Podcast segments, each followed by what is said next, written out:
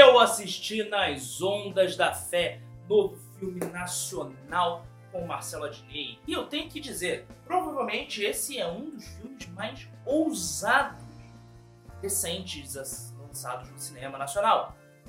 O problema é que ele tem uma premissa super ousada, mas uma execução na história que Eu vou te dar minha opinião sincera. A ideia de mostrar um cara usa a religião para ganhar dinheiro, principalmente em um país cada vez mais as igrejas evangélicas ganham cada vez mais espaço, é muito legal.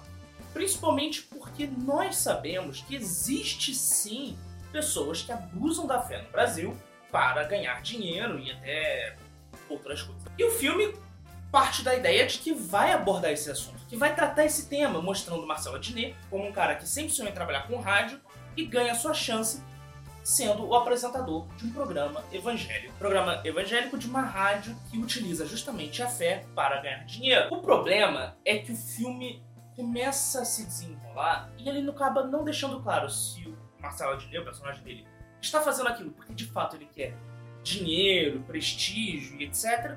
Ou se ele está fazendo aquilo porque de fato ele começa a acreditar naquilo que ele está pregando. De fato começa a acreditar em Deus e as coisas que ele está sempre falando. Ou se no final é tudo um grande esquema. Basicamente o filme taca muita ideia no ar, mas nenhuma ele aborda de fato e defende aquela ideia. Ele simplesmente fala: olha, existe, mas não vamos mexer nesse vespeiro. Ele tem uma premissa corajosa, mas infelizmente a sua execução é covarde.